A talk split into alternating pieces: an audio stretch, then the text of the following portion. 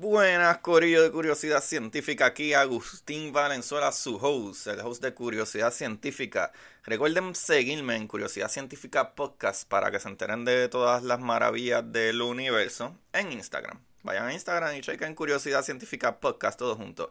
También les quiero dejar saber que yo soy parte de la red de podcast de Puerto Rico, de PR Sin Filtro. ¿Y quiénes son PR Sin Filtro? Es la compañía que te puede ayudar con tu imagen digital, tu podcast, tu programa, tu intro, un montón de cosas ellos pueden hacer por ti. Ve y chequea PR Sin Filtro, lo cual mi panita Don Juan del Campo, vayan y chequenselo en todas las redes sociales, que él les puede dar la mano, ya que él trabaja mano a mano con PR Sin Filtro. Y no solo yo y Juan, también Juan del Campo tiene su propio podcast que está muy brutal que se llama Café en Mano Podcast. Se lo pueden chequear en todas las plataformas. ¿Y saben quién más? Tenemos también a Ana Resto con su podcast de finanzas que te puede ayudar. Incluso puedes contactarte con ella para reparar tu crédito, eh, muchas cositas financieras. Ana Resto y su podcast, El Pocket. Vayan, chequénselo. ¿Y qué más tenemos? Pues Corillo, tenemos también a Jai con su podcast que se llama Mamacitas Down to Earth, lo cual ella habla de diferentes temas, ¿verdad? De mujeres, de cosas que le suceden y cositas así, que son bastante interesantes, actually. He aprendido un poquito ahí. Tú sabes que a mí me gusta aprender. So, Corillo, vayan y chequense en la, ¿verdad? La red de podcast de prsinfiltro.com slash podcast para que se lo disfruten. Ahora, vamos al capítulo. Como dice Marie Curie, en la vida no existe nada que temer, solo cosas que comprender.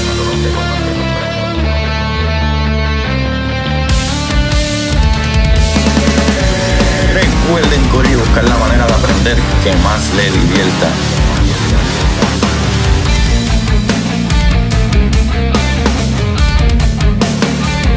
DeGrasse Tyson dice, nadie que es curioso es tonto. Las personas que no hacen preguntas permanecen ignorantes el resto de su vida. Y para ustedes, esto es curiosidad científica.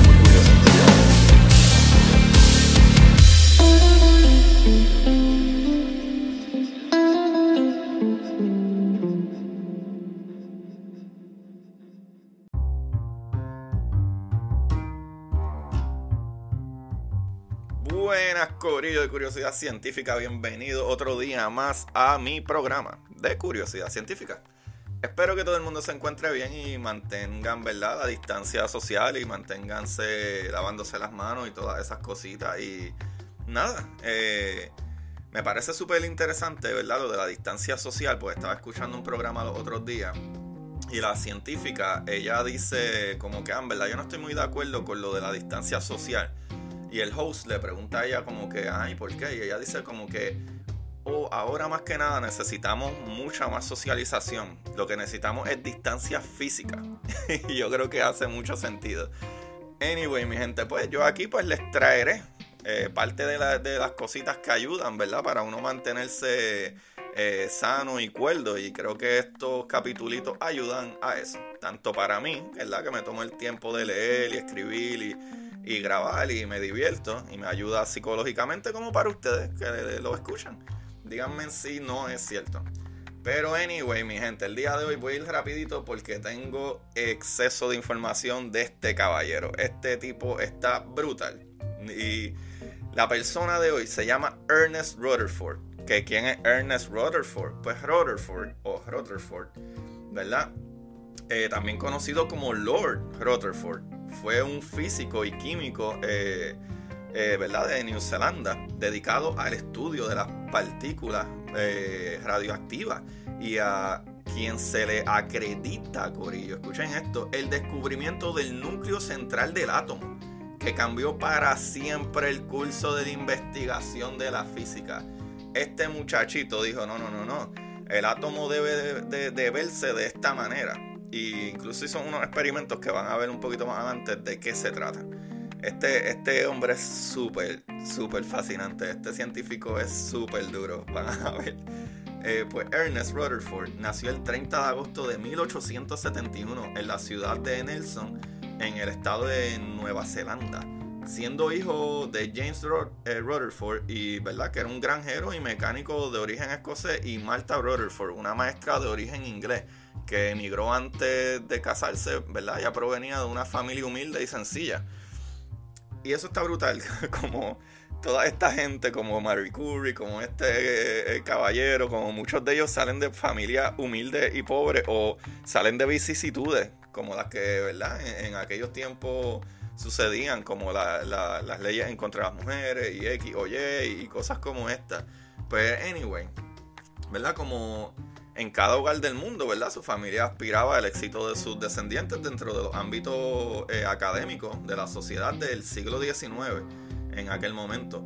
De esa forma, este futuro científico creció siendo un ciudadano común, ¿verdad? Logrando culminar sus estudios académicos para el año 1893 con la obtención de su primera licenciatura eh, en Christchurch, Nueva Zelanda. Dos años más tarde, eh, se indica la gran oportunidad de ingresar a la Universidad de Cambridge, la cual le permitió continuar su estudio en Gran Bretaña a los eh, laboratorios Cavendish de Cambridge, bajo la dirección del descubridor del electrón J.J. Thomson. Otro duro, ¿verdad? Que, quien posteriormente se convertiría en su eh, predecesor. O sea, él tomó la posición de Thomson later. Pero el primer lugar los esfuerzos y aportaciones de, Rutherford fueron enfocados en el campo de ondas eh, hertzianas y su recepción a gran distancia. Del mismo modo, indagó sobre la detección de las radiaciones electromagnéticas y sobre la ionización del aire producida por los rayos X. Aquí tengo que pausar la ionización es cuando viene un rayo, como los rayos X, los mismos rayos del Sol y todo eso, y vienen eh, esas partículas que, ¿verdad? que vienen en la luz, son, tienen tanta energía que noquean, que le dan un cantazo a esos átomos y hace que esos átomos pierdan electrones. Cuando esos átomos pierden o ganan electrones, se llama, eh, eso se le dice ionización. Pero vamos allá. Posteriormente, para el año de 1898, luego de cumplir un periodo de tres años en Cambridge, Ernest Rutherford recibió una oferta de trabajo para ejercer labores en la Universidad de eh, McGill en Montreal, la cual terminó aceptando, ¿verdad? Con mucha gratitud, imagínate, convirtiéndose en uno de los pocos jóvenes, eh, ¿verdad? En adquirir un puesto de trabajo dentro de una de las más reconocidas instituciones académicas en el campo de física, Corillo. Eso está brutal. Eso está súper brutal. Pero anyway, más adelante, en el año 1902, eh, tras haber eh, contraído matrimonio con su prometida Mary Newton y haber experimentado el nacimiento de su única hija, Eileen, Ernest Rutherford, eh, ¿verdad? decidió reincorporarse en la búsqueda de nuevos descubrimientos para la química. Esto lo llevó a plantear la teoría sobre la radioactividad natural asociada a las transformaciones eh, ¿verdad? espontáneas de los elementos, ¿verdad? con el apoyo del científico Frederick Soddy. Asimismo, colaboró con eh, Hans Geiger en el desarrollo del contador de radiación conocido como contador Geiger poco después, en el año 1908, luego de, ¿verdad? un arduo proceso de investigaciones interactivas con partículas radioactivas, demostró que esas poseían propiedades significativas, las cuales se, ¿verdad? se mencionarían más adelante. A partir de esto, tres años más tarde, en las aportaciones de Rutherford, descubrió un nuevo modelo atómico de, ¿verdad? que demostraba la existencia eh, existía un núcleo central en él que se concentraba la mayoría de la masa del átomo, así como las cargas eléctricas positivas y cargas eléctricas negativas. Y e, ese es el megapalo que él dio más que todo. Digo, pero es que en verdad dice un montón de cosas. ¿Verdad? He, de mencionar que los experimentos y aportaciones del modelo atómico de Rutherford permitieron el establecimiento de un orden de magnitud para las dimensiones reales del núcleo atómico. Corillo, ¿tú sabes qué es eso? ¿De dónde salen esas ideas? ¿Quién llega a esas conclusiones de que hay unas partículas muchísimo más pequeñas? Corillo, para que tengan una idea, hay como un trillón o, o una cosa ridícula, como un trillón de átomos en una célula. Piensa en eso. Estamos hablando de dimensiones ridículamente eh, microscópicas.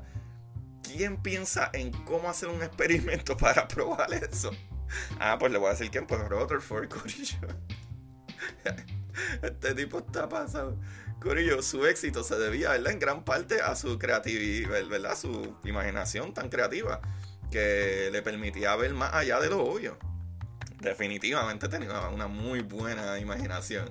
So, sin prestar atención a las posibles consecuencias teóricas eh, más cercanas, ya que simplemente no podía tolerar que los grandes recursos de la humanidad fueran implementados de manera ¿verdad? inconsciente. ¿Qué sucede? Entre otras de sus grandes investigaciones, Ernest Rutherford logró demostrar que la emisión de energía térmica debido a la desintegración nuclear era entre 20.000 y 100.000 veces superior ¿verdad? al producido por una reacción química. Corillo, les voy a explicar qué es eso ya mismo. Asimismo, ¿verdad? Planteó la hipótesis de que tal energía podía explicar la energía, eh, ¿verdad?, desprendida por el Sol, debido a que, en su opinión, la Tierra conserva una temperatura constante, ¿verdad? Esa era la opinión de él en el momento. Este, ¿verdad?, representaría un gran avance en la exploración del potencial terrestre para los tiempos en que Albert Einstein descubra la equivalencia entre masa y energía. Y van a ver por qué esto es importante, porque cabe destacar que la biografía de Rutherford, que la mayor parte de estas investigaciones fueron eh, realizadas durante el periodo de la Primera Guerra Mundial, ¿verdad? En los 1900, 1900 a 1911 o 13 por ahí, eh, el cual Dios, la guerra no fue en los 1900, fue para como en 1907 para adelante, algo así. Eh, pero cuando él terminó de postular todas estas ideas eran como el 1913. Lo cual, ¿verdad? Lo que él decía en ese periodo en el cual los altos mandos militares, ¿verdad? En, compañía de, de, las máximas autoridades gubernamentales buscaban la implementación de armas de origen sintético no obstante, muchos de estos proyectos de, de Rutherford, ¿verdad? Aporte a la física fueron rechazados debido a que en su mayoría los científicos más reconocidos eh, promulgaban que la simple idea de implementar los avances de la física y química en conflictos bélicos de esa magnitud era un total desperdicio. Eh, también hay que destacar que para ese entonces la tecnología no había realizado muchos avances en beneficio a la población. Algo tan sencillo como apreciar una fotografía tomada desde el cielo era considerado ¿verdad? algo increíble, un invento de última generación, pero durante la Primera Guerra Mundial, cuando todo cambió, ¿verdad? gradualmente, a pesar de que los avances de la química y los de la técnica se mantenían separados por ideas distintas, se logró combinar ambos contextos para generar grandes proyectos de última generación, ¿verdad? que promovió el crecimiento y la productividad de la ciencia y la tecnología en las últimas décadas del siglo XIX y a principios del siglo XX. Y de ahí, ¿verdad? A partir de eso, la guerra alcanzó un punto de mayor eh, altitud gracias a, que, ¿verdad? Se eh, estimaba implementar elementos de carácter mecánico, más no de origen sintético, en el equipamiento de los recursos tácticos especialmente. Esto conllevó al desarrollo de la ingeniería y permitió el paso de una nueva generación de armas, pero también la creación de ambulancias y la medicina ¿verdad? se valió por primera vez de la enfermería profesional en el frente de batalla. No obstante, debido a los avances en la farmacología y la bioquímica, se sintetizarían de mortíferos gases y bombas más potentes y a su vez, ¿verdad? Se, se crearían elementos de carácter súper, ¿verdad? Estupafe estupaficiente o antisépticos para mitigar el dolor de la población en general, ¿verdad? Cuando estaban operando y etcétera en esos campos de batalla. So, eh, después de ahí, básicamente a principios del siglo XX, los avances en la investigación científica sobre el entendimiento de la materia como un elemento había concluido que esta era un componente ni se destruye, ¿verdad? Ni, ni destructible, ni sintetizable, pero con capacidad de transformarse. ¿Eso le suena familiar? Del mismo modo, se estableció, ¿verdad? Este, que las cargas eléctricas contenidas en los cuerpos microscópicos conocidos como átomos tenían una distribución aparentemente uniforme. Sin embargo, como se dijo en la biografía ¿verdad? de Ernest, tenía una opinión distinta, ya que sus investigaciones en el campo de la química lo habían conducido a sospechar que la estructura del átomo presentaba aspectos contrarios a los ya establecidos por sus predecesores. Y por esa razón decidió comprobarlo este muchachito. Para demostrar su hipótesis, Corillo. Este muchachito realizó un experimento que consistía en bombardear, ¿verdad? Una fina lámina de oro con partículas alfa, ¿verdad? Asumiendo que la, ¿verdad? la transición de las partículas sería eh, en la dirección de una línea recta o considerando ¿verdad? que éstas sufrirían una leve desviación debido al volumen del objeto. Este experimento se basaba en los criterios establecidos en, eh, el modelo atómico de Thomson, el cual se consideraba que era el más cercano ¿verdad? a la realidad en aquella época. No obstante, eh, el resultado pues, fue otro corillo. Luego de una eh, minuciosa recopilación de datos, en los descubrimientos de Rutherford, vio que la mayoría de las partículas cargadas, ¿verdad? cargadas negativamente habían sufrido una leve desviación de un ángulo de 180 grados, provocando ¿verdad? que éstas rebotaran en dirección opuesta a su trayectoria inicial, Corillo.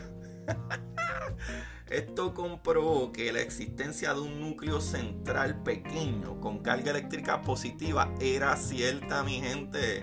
Su increíble hallazgo representó un gran paso en la investigación sobre la distribución de carga ¿verdad? en los átomos, ya que se comprobó que el átomo está formado por un sistema planetario de electrones girando alrededor de un núcleo, que ese núcleo contiene ¿verdad? casi toda la masa del mismo átomo en, en general. Y a partir de ese acontecimiento, se planteó la teoría de que la suma de las cargas eléctricas negativas de los electrones debe ser igual a la carga positiva del núcleo, ya que el átomo es eléctricamente neutro.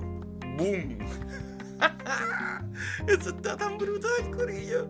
Esto confirmó a Rutherford que los átomos ¿verdad? De, la, de la lámina debían ser estructuras básicamente vacías que poseían órbitas o espacios donde se concentraban la mayoría de las cargas y por los cuales se desplazaban los electrones, dándole un tamaño y forma, ¿verdad? Algo indefinida. Eso está súper ridículamente brutal. Gracias a los descubrimientos de Rutherford, es considerado como el padre de la física nuclear por sus descubrimientos en el campo de la física atómica, obteniendo el premio Nobel de la química en el año 1908 eh, por sus investigaciones experimentales y el desarrollo de la teoría nuclear de la estructura del átomo. Casi nada. Del mismo modo, gracias a investigaciones de él, eh, él realizó eh, la primera reacción nuclear artificial en el año 1919 y así, entre otras de sus acciones, se convirtió en, un, ¿verdad? uno de los personajes que cuyos trabajos tuvieron una enorme importancia en diversos campos de las ciencias naturales. Eso está súper ridículo. Este hombre, para colmo, no solo en física, también en química, que para mí siempre siento que es algo que se lleva súper de la mano, ¿verdad? Entre sus contribuciones eh, para el desarrollo de la sociedad humana a través del campo de la química, se encuentran los siguientes. Él descubrió la radioactividad alfa y beta. Comprobó, ¿verdad?, la existencia de un tercer rayo. Eh, bueno, por si acaso, la radiación alfa y beta, ¿verdad? Por medio de sus estudios sobre la radiación emitida por el uranio, y sus diversas ¿verdad? E, experimentaciones con elementos radiactivos, concluyó que estos debían poseer al menos dos componentes, que uno le llamó alfa y otro beta. Comprobó la existencia de un tercer rayo, eh, demostró que los átomos no eran indestructibles, o sea que pueden ionizarse, destruirse, unirse. Eh, formuló el primer modelo atómico más cercano a la realidad, que es el que conocemos ahora eh, inventó un detector de ondas de radio. Que actually eso es súper interesante. Eh, Rutherford, ¿verdad? Interactuó con el efecto que tenían las ondas electromagnéticas en agujas de acero, ¿verdad? Magnetizada, basándose en los descubrimientos alcanzados por el físico alemán eh, Heinrich Hertz y en sus investigaciones.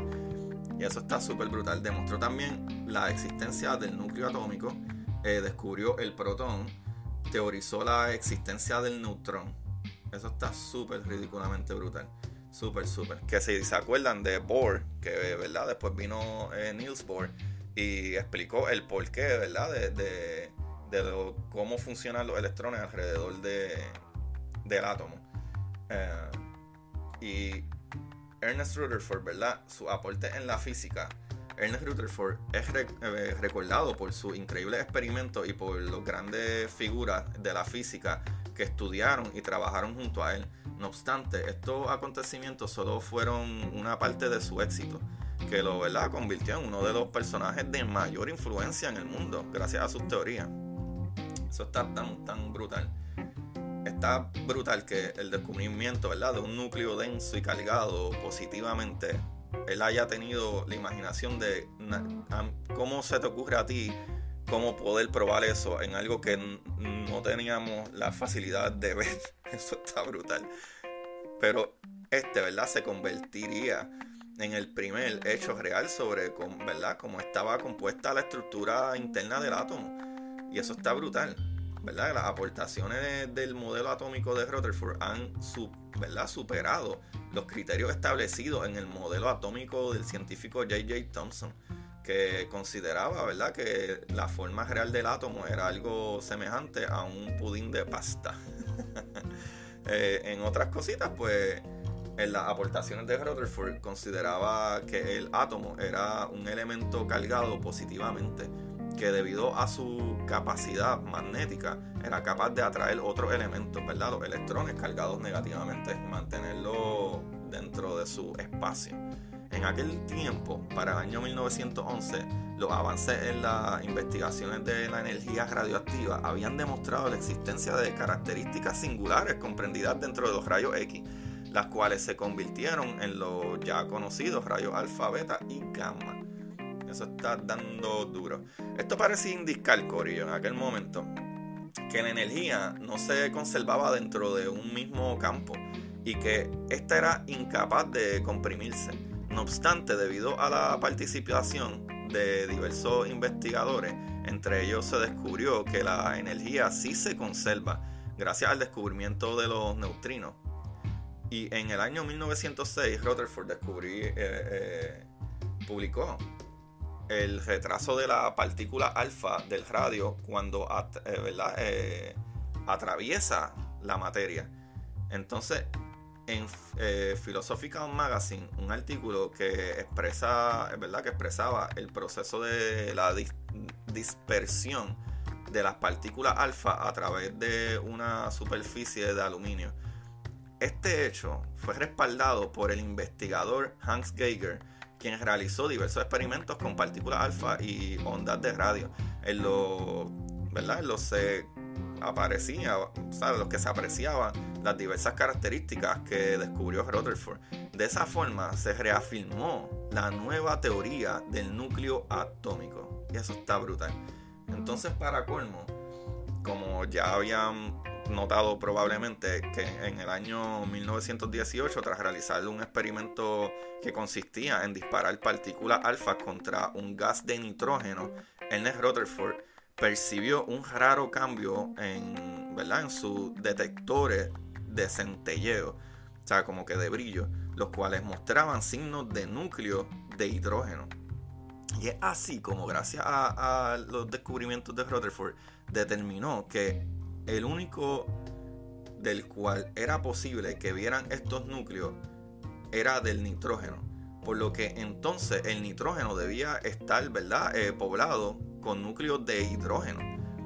A partir de esta, ¿verdad?, percepción fue que Rutherford sugirió que el núcleo de hidrógeno debía ser considerado una partícula fundamental. Y van a ver por qué.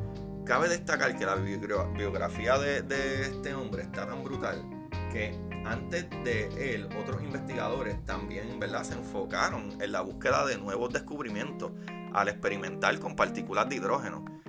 Tal es el caso de, Eugene Goldstein, quien durante sus investigaciones observó rayos eh, catódicos compuestos por iones cargados positivamente. A partir de los fundamentos básicos del modelo atómico de Thomson, sugirió que, puesto que el átomo era eléctricamente neutro, eh, ¿verdad? El mismo debía contener partículas cargadas positivamente.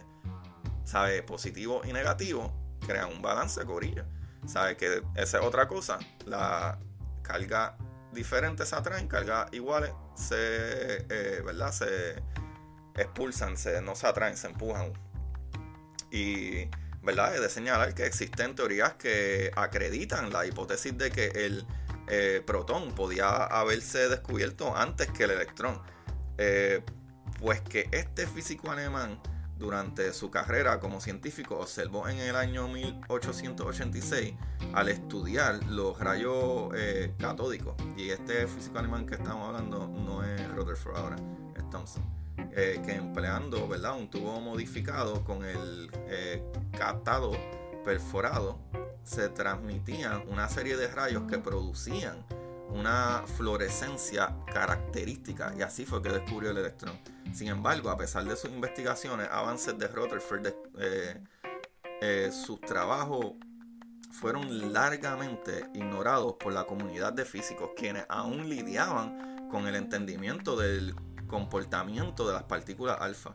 Entre los años 1899 y 1900, los, físicos Ernest Rutherford y Paul Villard eh, habían catalogado los rayos de energía radioactiva en tres tipos, alfa, beta y gamma. A partir de eso, los, ¿verdad? inventos de Rutherford y Villard eh, los llevaron a experimentos en los que atravesaban diversos eh, grosores de hojas de papel con estos rayos, los cuales eventualmente terminaban en reacciones nucleares o la desintegración radiactiva de otros núcleos. Eso está súper brutal. Entre papel aluminio, ¿sabe? Papel, aluminio y LED. Eh, sin embargo, Corillo, se determinó que su capacidad de penetración era mínima. ¿verdad? Los rayos alfa y beta.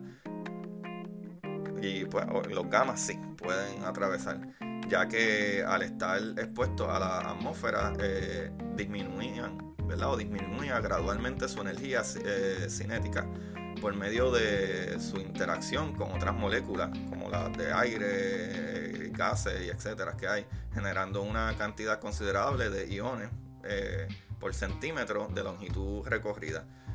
Esto les permitió, ¿verdad?, concluir que la dispersión de una partícula alfa por una fuerza de, de Coulomb repulsiva central se desplaza en una trayectoria hiperbólica que a través del ángulo eh, de dispersión y del momento se puede calcular el parámetro de impacto y la aproximación más cercana al núcleo del objeto, o, del objetivo al que le disparaste.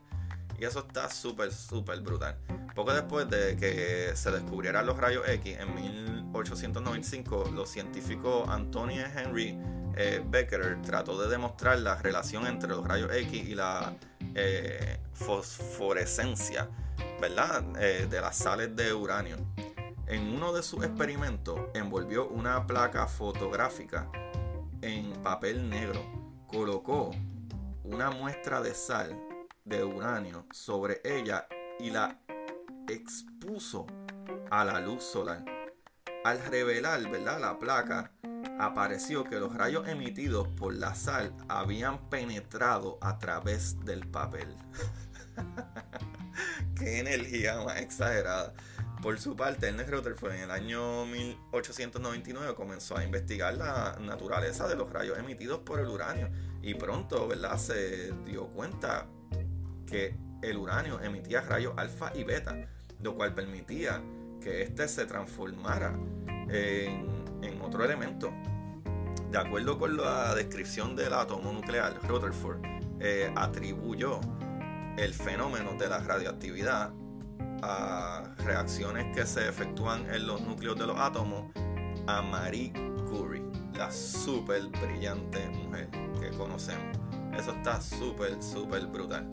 Corillo, este, este hombre está tan exageradamente duro, sabe tiene una historia tan ridículamente grande y gratificante. Pero lo más que a mí me vuela la cabeza es cómo tú puedes llegar a tantas conclusiones, ¿sabes? Cómo, cómo el cerebro humano, ¿sabes? Piensa en todas estas cosas y puede inventar un modelo, inventar una manera, porque no es solo montar un inventar un modelo de algo que parezca o haga lógica. Cuando uno crea una hipótesis, que no es lo mismo que una teoría, tú tienes una idea de algo y para tú poder probar eh, eh, o, quieres eh, traer tu hipótesis, tú tienes que traer también entonces, ajá, ¿y cómo podemos debatir esto? Y el, el simple hecho de en su imaginación buscar una manera de, ah, pues yo voy a disparar esto, esta, ¿verdad? esta radiación alfa a este pedazo de papel de, aluminio a ver qué sucede. Y si hay algo ahí en el medio, a nivel ¿verdad? atómico, debería de chocar con algo ahí. Y probablemente después se dio cuenta que, ah, esto ioniza. O sea, yo puedo, yo puedo dañar un átomo. los átomos no son eh, eh, fuertes para siempre. Los átomos también se pueden destruir. ¿Sabe? Y con eso, tomado de la mano, ya cuando Einstein dijo como que, ah, ok, es que la energía es igual a la materia. ¿Sabes? Tú puedes darle más energía o puedes eh, convertir la energía en materia. ¿Sabes? bajo esos procesos químicos de transformación, los mismos elementos unos con otros se transforman en otras cosas. Cuando viene y dice que la luz del sol está ionizando esos gases eh, eh, en el aire y cuando se da cuenta de que esos gases están ionizándose, que tienen partículas entonces de hidrógeno, pero esto, esto no era otro gas así porque es complementado por otras materias, otros elementos que se unen para crear otros elementos. Y eso está tan ridículamente brutal. Eso a mí me vuela la cabeza. Curillo, hasta aquí los voy a dejar porque, ¿verdad? No los quiero eh, eh, enredar demasiado con esto. Pero esta, esta información la saqué de personajeshistóricos.com, de biografiayvidas.com eh, y de quien.net. Ahí lo tienen.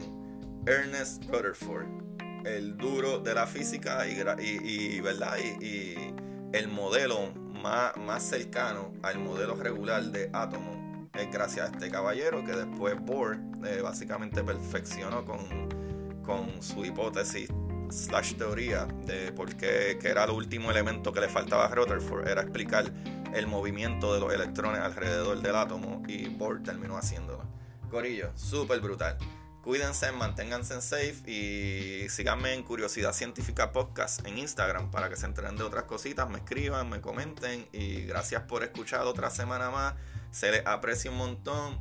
Lávense las manos, por favor. Bye. Esto es curiosidad científica. muy Curiosidad.